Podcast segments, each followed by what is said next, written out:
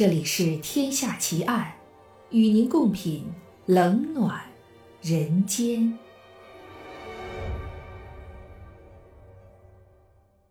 各位听友，大家好，这里是喜马拉雅 FM，您现在收听到的是《天下奇案》，我是暗夜无言。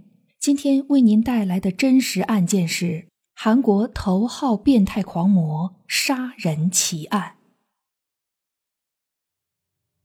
二零零四年十二月十三日，当韩国首尔法院宣判杀害二十人的刘永哲死刑时，不少被害人家属痛哭失声，而站在被告席上的刘永哲，则是一脸漠然。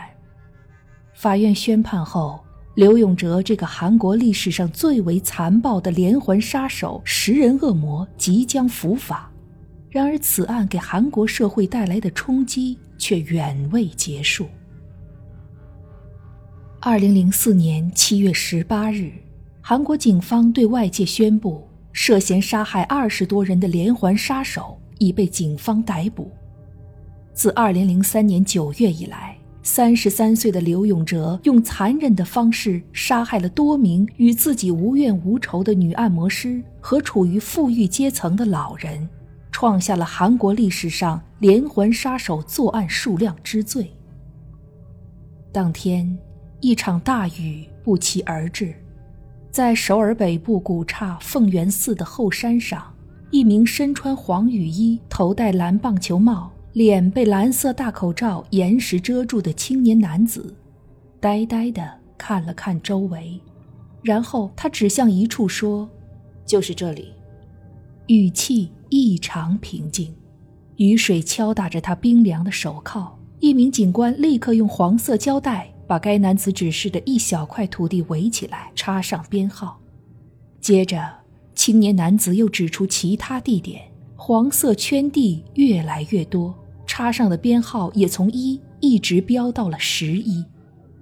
首尔警察厅的办案人员开始逐一挖掘，尽管早有思想准备。但当铲子触到某种东西时，所有人都倒吸了一口气。一股令人作呕的恶臭令警官们有些招架不住。支离破碎的女性尸体在现场随处可见，而腐烂的尸块上竟然还留有凶手打上的编号。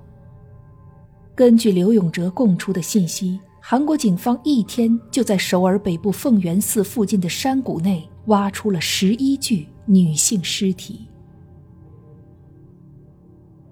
二零零三年九月十一日，恢复自由身的刘永哲感到了前所未有的凄凉。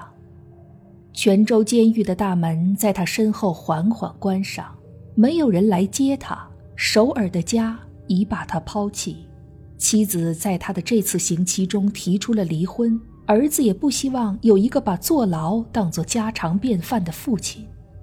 他只有三十三岁，却饱尝了人生种种不幸。家中的男性都难逃癫痫病的折磨，病魔夺走了他的父亲，也在一九九四年送他哥哥入土。哥哥死时年仅三十二岁，刘永哲比哥哥多活了一年。但这种幸运究竟能持续多久？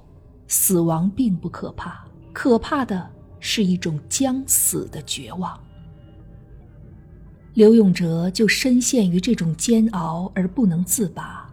他曾在九十年代被送到精神病院接受治疗，如今他的精神再次面临崩溃。贫穷，他觉得这是自己生活失败的最根本原因。家境的贫寒。使家人不能得到最好的治疗，也使自己得不到良好的教育。这些年来，他几乎没有过过正常人的生活，只会做些盗窃和恐吓之举。这样畸形的生活状态，逐渐让他产生了一种偏激的观念，认定自己所遭遇的种种不幸都是因为有钱人，继而对富裕阶层的人们产生了严重的仇视心理。从高中时代开始，刘永哲就和监狱打上了交道。在十八到三十三岁的这十五年里，他先后十四次犯下盗窃、欺诈、暴力伤人和强奸等罪行，累计服刑时间十一年。一九九一年，他与一位姓黄的按摩女结婚，但婚后的刘永哲仍在犯罪道路上越走越远。当妻子和儿子离他而去时，他觉得是因为我一无所有才被妻子抛弃。从此，他开始厌恶妇女。并把自己接触到的按摩女当作妻子的化身以及行凶的对象。此外，二零零零年韩国郑斗英连环杀人事件也是促使刘永哲行凶的一个重要原因。据悉，刘永哲二零零零年在狱中服刑时，读到了一本月刊杂志，杂志中有一篇讲的正是郑斗英一案。郑斗英从1999年6月开始连续杀人，到2000年4月落网之前，他先后在釜山、蔚山、庆南地区连环杀害九名妇女儿童。从此，刘永哲有了挑战郑斗英的想法，并从出狱后开始为自己的杀人计划做准备。出狱后，刘永哲回到了首尔。在江南区新四栋找了一个住处。当他目睹附近高尚住宅区居民的美好生活后，扭曲的心迅即迸发出无尽的仇恨，很快便开始了他的连环杀人行动。二零零三年九月二十四日，即刘永哲出狱后第十三天。他闯入该地区一栋二层结构的单独住宅，用钝器将书明女子大学名誉教授七十三岁的李某及其六十八岁的夫人活活打死。他没有拿走什么值钱的东西，第一次杀人的快感已让他十分满足。当然，杀父泄愤的满足感并不能持续很久，刘永哲需要再次行动。十月九日，他又如法炮制的在中路区旧基栋高某的单独住宅内，残忍杀害了高某的母亲江某、夫人李某和儿子一家三口。一周后，在江南区三城洞军需企业总经理崔某的家中，崔某的夫人刘某又倒在刘永哲的铁锤下。之后的很长一段时间，刘永哲从未失手。这或许可以归因于他的谨慎。当杀害富裕的老年人时，刘永哲选择的目标一般是离路边很远，会因庭院太大而在外部不能看见屋内的两层单独院住宅。他总在因家人外出、老人自己看家的时间段实施犯罪。为了毁灭人证，即使是富人家中的佣人也不放过。为了装扮成强盗，他故意用镐头等。留下企图想敲开金库门的痕迹。当手部出血时，为了躲避 DNA 检测，他甚至用火烧毁了犯罪现场。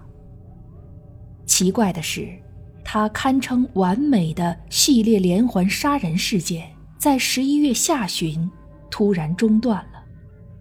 从警方掌握的证据来看，刘永哲中断杀人行动，是因为在十一月十八日。通过排水管闯入中路区绘画洞的一处单独住宅，杀害了主人金某与女钟点工裴某后，警方公开了闭路电视画面，通缉嫌犯。这使刘永哲不敢轻举妄动。但可能还有一个原因，他恋爱了。这次令他坠入爱河的也是一名按摩女，姓金。刘永哲孤独的心灵终于获得些许慰藉，他准备开始自己的新生活。刘永哲搬到了马浦区老姑山洞一处寓所，兴致不错时还会作诗绘画。他在一首诗中表达了思念母亲之情，还用画笔留下女友美丽的酮体。可惜上苍的眷顾只是昙花一现，当他向女友求婚时。女方却因刘永哲的犯罪前科以及癫痫病史而拒绝委身下嫁。刘永哲再次受到打击，他的邪恶之心也迅速膨胀。他开始实施更为详细周密的杀人计划。刘永哲以纯熟的画技绘制了警察的身份证明文件，再通过家中的电脑加工，印制出逼真的假警察证件。随后，他在南大门市场花三万韩元买了假手铐，随身携带，刀、电锯、红色铁锤和剪刀等工具成了他行凶杀人的主要帮手。刘永哲复出后的首次行动。并没有选在首尔，而是到邻近城市仁川找实验品。二零零三年二月，他在仁川南东区杀害了郑某，并点燃郑某的客货两用车，掩盖罪行。至此，刘永哲对自己的犯罪计划充满信心，他开始肆无忌惮地对按摩女下手，因为他的婚姻和爱情都葬送在这些人的手中。他本想杀死、抛弃自己的前妻，但考虑到十一岁的儿子，便放弃了这一念头。在深夜，我确实隐隐听到过他家的房间里传出惨叫声，他家洗澡间里不时传出重物倒地的声音。刘永哲的邻居回忆道：“我还以为他在看电视。”从二零零三年三月起。刘永哲用手机把按摩女郎叫到大街上见面，向她出示伪造的工作证和假手铐，说：“我是出来调查堕落女子的，跟我来。”然后他把骗到家中的按摩女郎用钝器杀害，在浴室内把尸体锯成十八块。刘永哲把切成细件的尸体打包后，通常会乘出租车到凤元寺后山掩埋。他的作案手法比去年更为老道谨慎。为了清除受害人手腕上的手铐痕迹，他剁掉死者的手腕并烧毁尸体。因担心在装尸体的黑塑料袋上留下指纹，他把尸体掩埋后回收塑料袋。他犯罪时从不使用同一部手机，而且使用自制的锤子击毙对方，以免留下线索。在自家浴室时，他会把水龙头开到最大，以水流声掩盖肢解尸体的声音。此外，为了防止在 DNA 检测中暴露自己的身份，他避免在受害女性身上留下生物证据。当他和十一名受害女性中的一名按摩女发生关系后，他将受害者的手指指纹全部用刀毁掉。更令人费解的是，杀人狂魔刘永哲以自投罗网的形式，为自己十一个月的犯罪行径仓促地画上一个耐人寻味的句号。七月十五日凌晨，刘永哲计划再次作案，在首尔老姑山洞的一条胡同里与一名女按摩师见面。此前。这一名女按摩师所在的按摩店中，已有两名按摩师在同刘永哲见面后失踪。当刘永哲再次致电时，店主立即向警方报了案。刘永哲在胡同里被等候的首尔警方捕个正着。在接受警方调查过程中，他承认：“我就是连环杀人凶手。”然而，颇具戏剧性的是。被捕当天，刘永哲竟利用警员的疏忽，成功逃回了家中。据刘永哲后来供认，他逃跑后用偷来的钱买了一些安眠药，打算到仁川跳海自杀。但十六日上午，他在前往永登浦车站途中再次被警方逮捕，随后向警方交代了部分犯罪事实。根据刘永哲供出的信息，警方在首尔北部凤元寺附近的山谷内。挖出了十一具女性尸体。十天后，刘永哲被押送到汉城中央地方检察厅中。从那天开始，刘永哲开始使用沉默权。